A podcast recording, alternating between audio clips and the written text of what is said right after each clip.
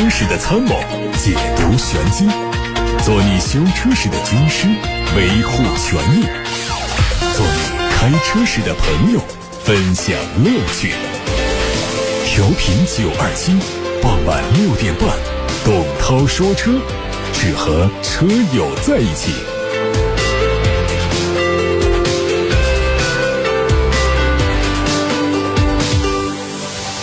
各位晚上好，我是董涛，欢迎来到六点半到七点半直播的董涛说车。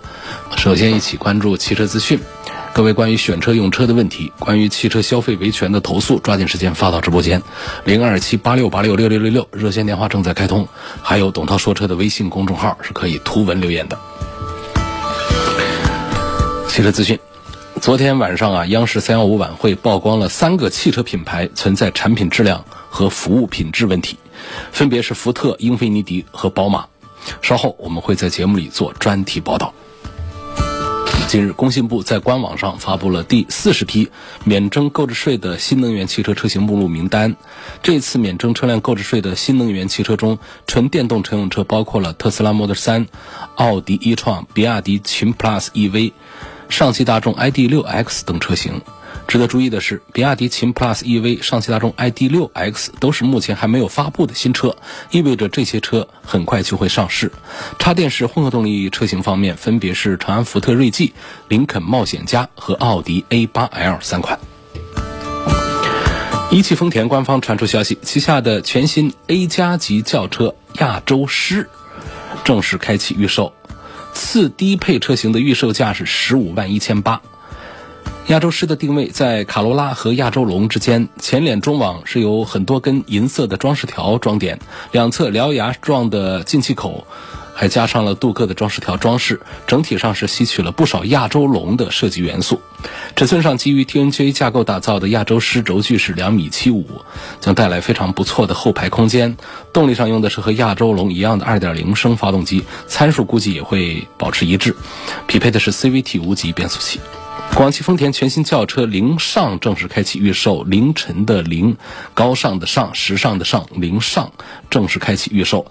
它的定位在 A 加级别，尺寸介于雷凌和凯美瑞之间，将在。今年年中正式上市，前脸造型和雷凌运动版相似，相比雷凌，凌尚的 A 柱倾斜角度更大，长度更长，视觉感是更加舒缓。另外，新车还应用上了很多银色的镀铬装饰条，整体造型是更加精致。从此前官图的内饰来看，新车会提供大尺寸的悬浮中控屏，并且采用全液晶的仪表。另外，还配备和凯美瑞一样的座椅，后排配备了空调出风口和两个充电接口。动力用的是和凯美瑞一样的2.0升发动机，听起来是不是很像刚才说的亚洲狮的样子？我们从国家工信部官网上获得了中期改款的大众途观 L 的申报信息，仍然是推出普通版和 Aline 版本。具体来看，外观设计。让新款的途观 L 拥有了上扬的头灯和更加运动的下方格栅，整体视觉效果有提升。相比采用黑色塑料轮眉和侧裙的普通版套件，而 Line 套件车身同色的设计进一步拉长了车身的纵向视觉效果，看上去更加精致而且运动。车长四米七三五，车宽一米八五九，轴距两米七九一。动力继续用 1.4T、2.0T 的高低功率，还有基于 1.4T 插混动力等四种系统。长城皮卡旗下的新款车型长城炮全球版2021款长城炮商用版正式上市。长城炮全球版总共推出了八款配置，售价区间是十二万六千八到十六万六千八。它针对外观内饰细节还有配置都做了一些调整，并且用上了2.0升的汽油柴油发动机，加上 8AT 的变速箱动力组合。2021款的长城炮商用版。总共推出了三十二款车型，售价区间从九万七千八到十四万一千八。它的发动机和长城炮全球版保持一致，变速箱是增加了六速手动。长城炮全球版的外观和在售车型完全一致，除了舒适型之外，其余配置都增加了车顶的行李架。另外呢，全系还配备了车厢和后板的电子锁实用性有所保障，在内饰方面定位虽然是皮卡，但是内饰的乘用化风格是非常明显，用的是九英寸的中控触摸屏，支持车联网功能，还有北斗加 GPS 导航、远程控制、语音识别、手机互联等等，并且还配备了 FOTA 自动升级的功能，科技感是很足的。网上传出一组国产的第八代高尔夫 GTI 的申报图，从图中可以看出整体造型更加扁平化。两侧大灯是开眼角的款式，下方 U 型的 LED 日间行车灯非常的别致，并且有非常不错的辨识度。尾部造型很丰满，尾箱中间有外凸的棱线，还有两侧的 LED 尾灯连接。底部的黑色护板下方是双边两处的圆形尾排。北京现代将在今年年内推出旗下的第一款 MPV，内部代号叫 KU。此前，北京现代已经申请了库斯图，还有库兰图。凯斯图、库仕图等商标，有媒体说，这个车可能在今年四月份的上海车展期间就会首发亮相，在五月份左右实现量产，随后在第三个季度正式上市。还有媒体发布了一组星途 LX 插电式混动版的路试照片，整体是伪装度非常高，但是可以看出呢，作为新增动力版本，延续了现款的整体风格，只在车辆的左前轮眉的地方加入了充电口，用的是三辐式的多功能方向盘，还有全液晶仪表加全液晶中控屏组成的悬浮式的双联屏。长城汽车哈弗品牌发布了旗下 H6 国潮版的官图，将在本月之内正式发布。作为基于第二代哈弗 H6 延伸的车型，主要的外观和配置都做了一些调整。它的更大尺寸的进气格栅内部是采用了类似于点阵式的装饰，有非常宽阔的大灯、贯穿式的尾灯，还结合了一些新的标志。在内饰方面，用的是原来第二代的 H6 运动版的设计，但是换上了悬浮式的12.3英寸的液晶屏，下方的空调出风口采用了熏黑的处理。再看看路虎方面，外媒传出了一组路虎卫士130车型的渲染图，这个车是基于110车型打造的，预计在明年年内上相。将会在中国、北美还有中东地区进行销售。它的外观延续了卫士家族的设计，整体以方正硬朗的线条为主，并且加入了大量的圆角的勾勒。尺寸方面，为了保证第三排的空间，车长将增加三十四公分，达到了五米一，轴距是三米零二。动力继续用三点零 T 加四十八伏的轻混，另外还可能会增加五点零 T V 八的发动机。Mini 官方正式发布了中期改款的 Mini JCW 敞篷版的官图，它会推全新的青柠绿这个颜色，在四月份会上市。官方表示，电动软顶在十八秒钟之内就会完成一次开合。作为中期改款，中网的轮廓做了扩展，用的是二点零升直列四缸的涡轮增压发动机，匹配八速的自动变速器。海外媒体说，全新雷克萨斯 NX 可能在三月二十六号正式首发。不久前，这个车曾经在互联网上完整泄露，可能会加快这个车的首发进度。这个车是基于 TNGA 模块化架构打造的，整体造型相比现款会更加柔和。纺锤形的进气格栅得到了保留，并且针对中网做了重新设计。魏品牌正式宣布，坦克三百致敬摩赖限定版上市。售价是二十二万元，它基于二零二一款的坦克三百征服者基础上改造，主要变化都在外观内饰上用了一些特别的蓝色配色，配置上增加了车侧的电动脚踏板，还有手机无线充电、蓝牙钥匙控制、遥控泊车和全自动泊车。各位刚才听到的是汽车资讯，董涛说车正在直播。稍后呢，我们首先带来的是关于昨天晚上央视三幺五晚会上曝光的三个汽车品牌的相关内容。另外呢，是回答大家的选车用车提问，接受各位的汽车消费维权投诉。今年的三幺五啊，是第三十八个国际消费者权益保护日。汽车作为仅次于房地产的大宗商品呢，历年来都是备受三幺五晚会的关注。可以说，每年的三幺五晚会。对汽车厂家来说都是一次大劫，但是呢，有时候啊，反映的问题并不是特别的严重，甚至是有几年的三幺五晚会上呢，汽车品牌缺席。今年也就是昨天晚上的三幺五晚会，是以提振消费从新开始为主题，新用心的心，从新开始为主题，有三个汽车品牌上了榜。我们首先关注一下长安福特。长安福特变速箱进水生锈，坑害消费者自费维修，玩火自焚的长安福特终究还是被三幺五晚会给收了。其实呢，在昨天上午的交通广播第二届问题车展上，也有福特车型参展，有一台锐界一直修不好它的方向机异响的问题，车主昨天特意从上海飞到武汉参加我们的车展，带着他的问题车，曝光了产品质量和售后服务方面的一系列问题。但是在昨天晚上的央视三幺五的晚会上呢，涉及到的车型呢，应该说是多款车型被曝变速箱因为进水生锈。说没有涉水过的汽车变速箱怎么进水了呢？在报道的视频当中，我们可以看到锈迹斑斑，看起来非常的麻烦。那原因是什么呢？对于变速箱内部有水的来源。4S 店认为这是车主驾驶不当导致的，那么就需要车主自费维修。真相是什么呢？其实是福特搭载的干式双离合变速箱存在设计缺陷。啊，从水呀，从发动机舱进入之后呢，再从发动机和变速箱之间的接缝处渗进了变速箱内部，导致变速箱内部生锈。可恨的是，很多无辜的车主都只能自费维修啊。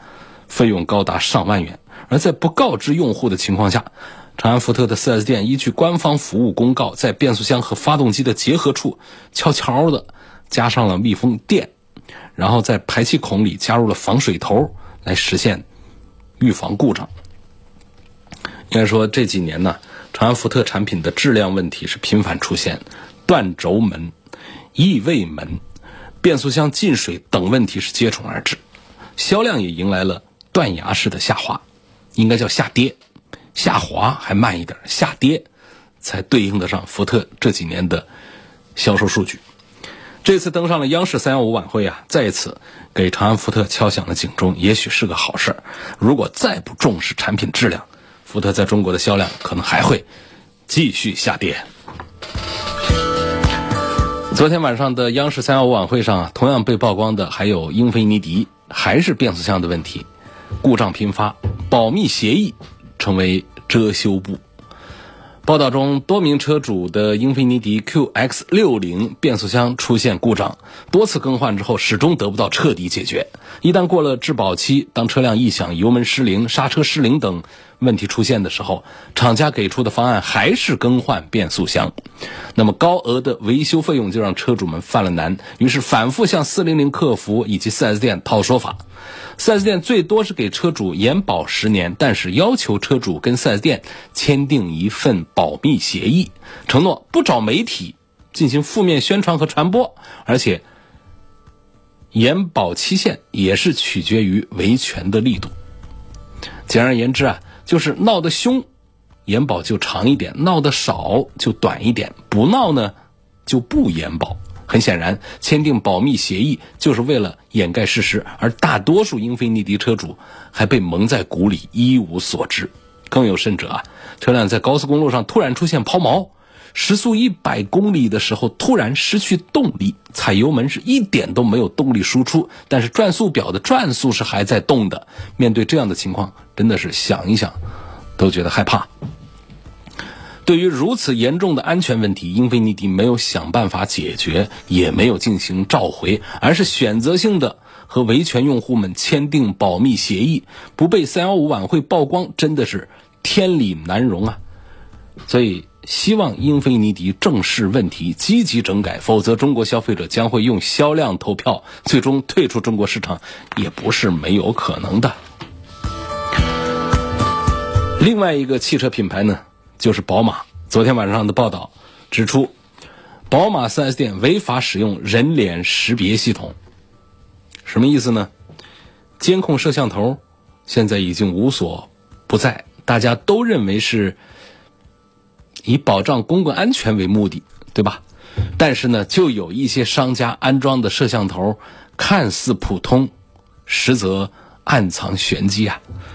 多家宝马 4S 店就安装了人脸识别摄像头，进行无感抓拍，在捕捉顾客人脸信息的同时，不需要告知顾客，更不需要通过顾客的同意，在顾客进入店内的不经意之间，他的个人信息都已经泄露掉了。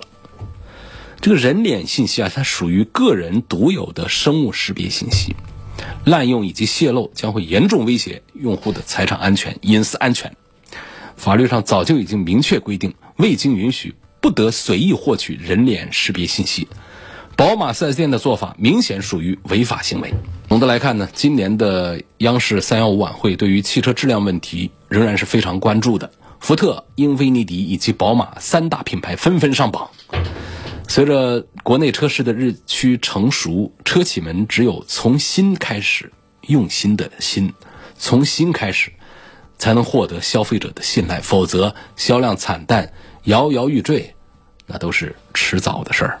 有个网友叫翼龙发来了照片，留言说：“我的车是奥迪 Q5L，二零二零年十一月二十五号提的车，到目前行驶了一万公里。前天突然发现副驾驶遮阳板的化妆镜莫名其妙就破了，问提车的 4S 店，他们要我自费更换，我能不能维权？”如果之前我没有接到这样的投诉的话，我认为这个不能维权。玻璃这个东西必须得有外力侵犯，它才会破损，对不对？这是生活常识。但巧就巧在呢，我们节目里之前也接到过，在微信公众号后台里面留言，也是这种奥迪 Q 五这个车。第二是遮阳板的化妆镜，第三是无缘无故的破裂了。也看不到任何的外力的侵犯的痕迹。应该说，如果是玻璃受力的话呢，玻璃上一定会有受力点。那么，如果说是旁旁边的塑料边框受力的话，塑料也会变形，但是没有任何的受力的痕迹，玻璃就破了，而且不止一起。那这样说的话，我觉得那就不是简单的一个莫名其妙了。那可能还就是属于是设计问题，或者是产品质量的问题，不然怎么是一个两个的、三个四个的都有呢？因此，从这个角度讲呢，我认为是可以维权的。我更相信我们的车主啊，不会那么无聊，明明是自己敲碎的，不小心弄碎的，还得找厂家换一个遮阳板的后视镜，这东西肯定不贵。为什么要投诉？为什么要维权？就是店方的这个说法呢，让我们消费者心里没有办法接受。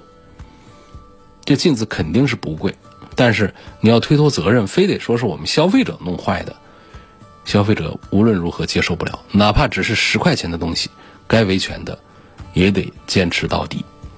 所以一龙，麻烦把你的联系电话发给我。啊。微信公众号上不显示联系方式的，我想联系你需要跟你通电话，所以麻烦翼龙听到了广播之后，把你的手机号发给我。发过来的时候，其他人是看不到的，这等于是跟我之间的私信联络啊。有位网友在微信后台还问：雷克萨斯的 NX 两百二点零升排量跑了一万公里，能不能加油路三效，还是多跑个两三万公里再用？万把公里以上，每五千公里加一次预防一下也是可以。如果公里数大一点的话呢，这个添加的密度还可以再增加一些。九二七定制生产的优乐三效，考虑到了大家的效果问题，同时也考虑到了如果浓度过高，对于我们正常车辆的一个侵犯的问题，所以放心使用优乐三效。产品的质量非常可靠，卖了这么多年，卖了无数瓶，投诉非常非常少。大众的六代 GTI 最近氙气大灯一个黄光一个白光正不正常？不正常啊，当然不正常。有位网友他的留言说：目前主流的 B 级车是不是一定比 A 级车好？B 级车和 A 级车的区别主要体现在哪里？是在舒适和驾驶方面吗？第二个问题我待会儿念，我先把第一个问题回答掉。呃，不一定一定是比 A 级车好。呃，有的 B 级车也很垃圾，有的 A 级车也很宽大，也很好。第二个呢，B 级车和 A 级车的主要区别，B 级车呢，实际上呢，我们民间的一个对于 B 级车的认识呢，跟厂家的这个工业认识啊，其实是不一致的。A、B、C 级、D 级车，通常来讲呢，比方说像 A 级车的代表呢，就是轴距比较短的，啊，像高尔夫啊、速腾啊这样的。如果说是轴距长一点，到了两米八以上，或者说车长在将近五米、四米八以上的这种比较常见的，就叫 B 级车。那到了奥迪 A 六这种呢，一般轴距在三米左右了，车长在五米左右的这种叫 C 级车。然后到了奥迪 A 八、奔驰 S 这种三米二几的轴距啊，五米二几的车长的，就叫 D 级车。这其实是一个民间的一个口头标准，厂家并没有这样的认识。刘先生提问说：最近我买了一辆车，去提车的时候，4S 店说车的合格证的原件在银行，只能给我复印件。问这样正常吗？会不会有消费陷阱？当然是不正常。这说明抵押状态并没有解除啊。合格证是押在银行贷出款来，然后去厂家提的车，然后卖给消费者。钱回笼之后，应该是到银行去把贷款缴清，银行把抵押的合格证还给 4S 店，4S 店把合格证是车辆身份证。要还要交还到我们车主的手上。本来呢，这个买车啊，应该是当场取得合格证的，这是最规范的做法。考虑到呢，确实是现在大家资金压力都很大，普遍现象，四 S 店都通过这个贷款的形式取得提车的资金。因此呢，我觉得从人之常情上讲呢，有那么几天时间周转一下。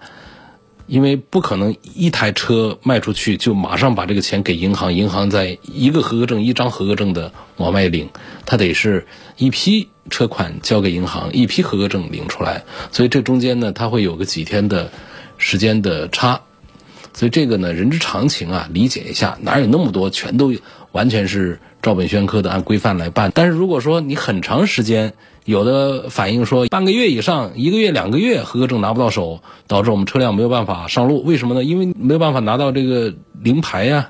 那这样的车，它就是只能在家里停着啊，就等着合格证。这就是侵犯我们消费者的合法权益嘛。你包括说给一张复印件，你拿着复印件又不能上牌照，你这车怎么办？还不得在在家里等着？在家里等着，还不如在四 S 店等着嘛。花钱把车提回家，在家里等合格证，一天两天等不来也就罢了。一个星期、两个星期等不来，一个月、两个月等不来，那肯定是侵犯了我们车主的合法权益啊！所以刘先生这种情况显然是不正常的啊！给复印件不要，给合格证不给合格证车不要了，就这么简单。本来我们可以人之常情，给个几天的宽限。你要是愣是来这种的话，那干脆这车就别买了。放心吧，钱虽然交进去了，合格证不给你。你不提车要求退款，这是正当的诉求。韩先生说，希望从外观方面评价一下2021款的奔驰 E 三百的立标。我听别人说这款车的立标改款了，没有以前好看，是否值得买？不是立标改款了，是整个的年度款奔驰的 E 级改掉了。那么这个改造呢，就是大灯没有原来那么的大气，它也是很时尚，也是很引领国际潮流的。但是呢，从 S 和 E 级的新款上讲呢，现在有很多的意见，也显示大家接受不了这种比较柔的这种风格，不像过去那么的豪爽那种大气的外观风格。当然，这也是一个阶段性的，因为每一次的奔驰的改款呢。大家都会有一段时间没法接受，然后呢，等到下一次改款的时候又念念不忘，说上一代太好看，上一代太经典，这样的循环的故事呢，已经上演了很多年。所以呢，不出意外的话呢，再过一些年呢，大家又会再换一代的时候，大家说，哎呀，还是二零二一款那一代它推出的这个奔驰好看呢，这也不是不可能啊。所以这个呢，就是整个这一代的改款，每一代的奔驰的这个。S 呢，它不会推这种大标款啊，只有 C 和 E 这样的年轻一点的中低端的奔驰，它才会推两个风格的前脸，尾部都是一样的，一个就是引擎盖上没有小立标，只在底下有一个大 logo，大 logo 就显得有点夸张了啊，有点这个高调，就这种，但是呢，带来的风格是比较年轻化的，比较潮的。如果说我们有商务的用途呢，实际上还是老。奔的那种经典的小 logo 在引擎盖上，中网全都是呃，这个做的这个金属格栅的这种设计，这种呢显得更加的庄重啊，更加的稳重，更加的商务，更加的严肃一些。所以呢，会给大家两个选项。那么立标就指的是这种，而不代表说只是立标做了改款啊。还有下面有个问题把我给愁死了。我是飞度的车主，这他说他这个飞度开了一年多了，用 S 档爬坡之后油耗上升了，这车是不是坏掉了？我要不要投诉？大家说呢？这大家开一个车啊，第一个是买一个车，这是花自己的钱，平时多做功课；第二个呢是开一个车，这是移动的一个东西，它涉及到安全，呃，还涉及到其他的很多的跟我们财产和人身。相关联的很重要的一样东西，也包括涉及到公共交通资源，还有我们的社会稳定安全，还有他人的健康和安全。所以我的一个意见啊，大家买来一个车子开的时候啊，平时多注意跟车多交流，对车有更多的认识和了解，包括开车的技术呢，没事儿在空旷的路面上、空场子上。多练习一下，提高一些，这是这是一种社会责任心，也是一种家庭责任感，包括也是对自己啊，也是更负责任。就平时对车完全就当它像个像个草稿纸一样的，当个自行车一样的，实际上这是不太对的，这是不负责任的。所以稍微对车有一点常识的话呢，就是普及一点观点啊，就是第一上坡耗油这很正常，第二挂在 S 档耗油大一点，这个非常正常。我们不用知道原理是什么，我们就是等式，这等于正常，好吧？就这么来认识，简便方法，简单粗暴，这样解决问题会更快一点。来一个维权，聂女士这一段留言非常长。聂女士反映的问题是关于阿尔法罗密欧，涉及到的 4S 店是武汉的某一家，然后详细的情况呢，她说去年2017年买的车，去年疫情原因。停了半年没开，十月份就发现这个车子啊，发动机故障灯、自动启停故障灯都亮了。把车开到 4S 店检查，电脑显示是节温器坏掉了。4S 店说要换，我问是否在质保范围，4S 店说这是易损易耗件，不在质保范围，需要自费六千元，并且要从厂家订货。我觉得贵了就没修。后来故障灯一直经常亮，就每次到 4S 店用电脑消除一个故障灯，一直到过了质保期。因为他这个车是2017年11月14号买的嘛。那三年六万公里就是到二零二零年的十一月十四号嘛，也就是说一直拖到了质保期过，期间呢一直在跟 4S 店保持沟通。后来呢，从 4S 店一个员工的口里得知啊，无意中得知这家 4S 店呢，它二零一九年开始就已经不是授权经销商了，就涉及到车是阿尔法罗密欧啊。他说，并且这个节温器呢是在免费质保的范围之内的。但是他们向我隐瞒了这件事儿。后来车子冷却液故障灯也亮起了，导致发动机的温度过高，车子不能开了。我联系厂家，厂家说整个湖北都没有授权经销商，要修车需要去外省，而且节温器国内没货，需要订货。另外，厂家也没有针对疫情原因延长质保期。我在网上看到很多车主反映这款车的节温器有问题，我要投诉 4S 店隐瞒实情，导致我错过质保期，还要投诉厂家没有针对疫情延长质保期，并且整个湖北都没有授权经销商。希望节目组帮我维权，没问题，收到。这事儿有侵权啊，点在哪里啊？首先，呃，其实聂女士已经把点都已经指出来了，就是阿尔法罗密欧在中国市场上一阵子卖的不好之后呢，就草草收兵了。一个是收回，第二个就是大家放弃了这个四 S 店的权益，这个授权的这权益。因此呢，呃，出现的问题就是退出中国市场的，或者说停产的这些车。在维修的时候就会有麻烦，一个是配件不好找，第二个是呢，电子有的直接就转行了、转型了、转品牌了，这就不好办了。但是呢，按照我们汽车三包法，还有我们的消费者权益保护办法，就是咱们是谁销售谁负责的原则。如果聂女士是在这一家四 S 店买的车，那么这家四 S 店。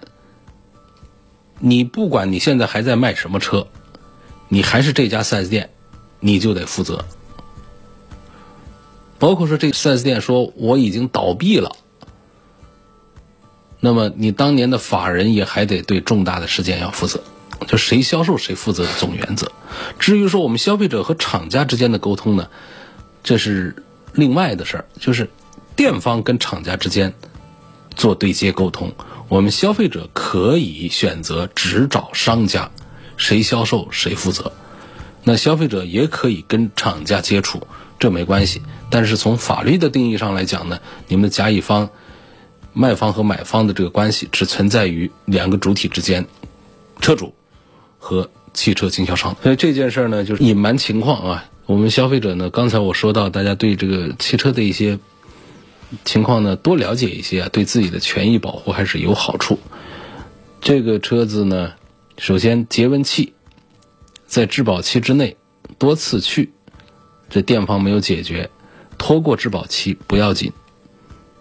如果有证据证明为这个节温器的事在质保期之内去过店里，店里没帮你解决的话，过了质保期也没关系，店里仍然要对免费维修负责任。所以这一点聂女士不用担心。至于说厂家没有针对疫情原因延长质保期。这个呢，做投诉的话呢，有点理由不足。我们有很多厂家针对疫情原因延长了质保期，那是做的很好。他如果不这么做的话呢，你也不能说他侵犯了谁的权益啊，是吧？违反了什么法律？能够延长质保期的，那是做的更好。我们绝大多数的汽车企业，只要还看重中国市场的，基本上都做到了这一点。尤其是对于湖北市场的，啊，有一些专门针对湖北市场还有特殊的政策，他不这么做，你能怪他？因此这件事儿呢，就是涉及到武汉的这家 4S 店，不管他现在还在卖什么车，按道理讲呢，就是玛莎拉蒂 4S 店现在在接受以前的这个阿尔法罗密欧的车的这个维修和保养，因为这是属于是同一个集团的。好，聂女士这个情况我们已经超收，随后就会跟你进一步的取得联系，核实有关的情况，跟你对接这家 4S 店。下面李先生说：“我之前听节目当中提到车辆报废可以领取相关补贴，但是我拨打幺二幺二三咨询之后呢，他们说没有补贴。问你指的补贴具体是哪一块儿？这事儿我都回答不上来了啊！现在把我都搞蒙圈了。首先，国家有政策，确实是对于提前报废的黄标车这种是有鼓励的政策的，而且价目表啊是非常的详细的。”什么车多少钱？什么车多少钱？比方说，我们听众当中最多的是什么呢？是乘用车、小型载客车。小型载客车呢，一点三五升以上排量的轿车，每辆可以补贴一万八，这是国家政策。但是呢，全国各地它执行的情况不一样，而且呢，也没有相关部门也没有大力的推动这个宣传。基本上呢，还有一些前置条件呢，也比较复杂。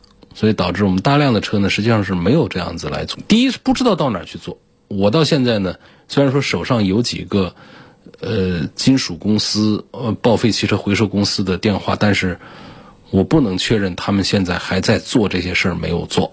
然后呢，按照相关政策呢，就是我们呃报废了，车管所出了证明了，我们到商务部门去。登记，然后财政部门来付款，应该是这么一套流程。但整个这套流程呢，也没有把它梳理得很清楚、很顺。所以感谢李先生再次的提醒这件事儿。我们继续帮助大家把这条路把它疏通一下。如果说本地没有执行，那就是没有执行；如果说前置条件，呃，很明确，还有一些大家达不到的，我们领不到这个补贴的，我们也会把这个情况了解清楚，再跟大家做报告。啊，如果说。只是政策上的这个没有落实的话，或者说怎样的话呢？我们尽量的还是得代表我们广大车主啊，把这一件事情啊弄明白。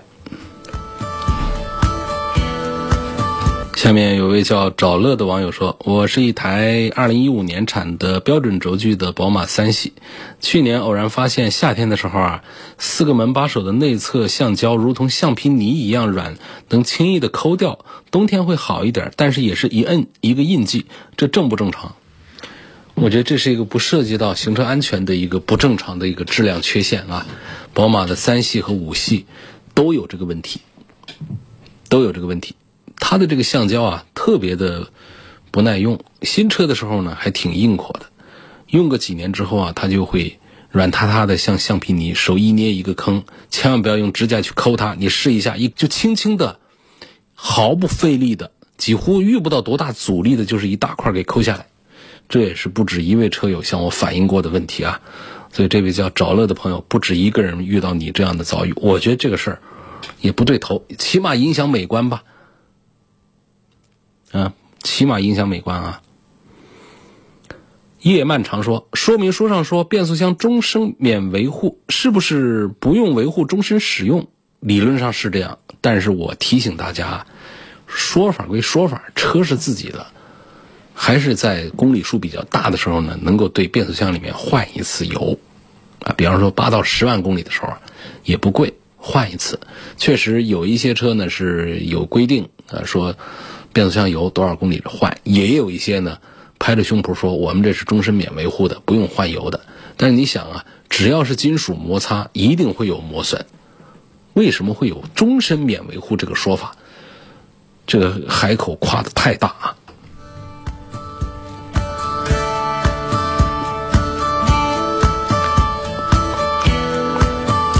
有个开网约车的司机。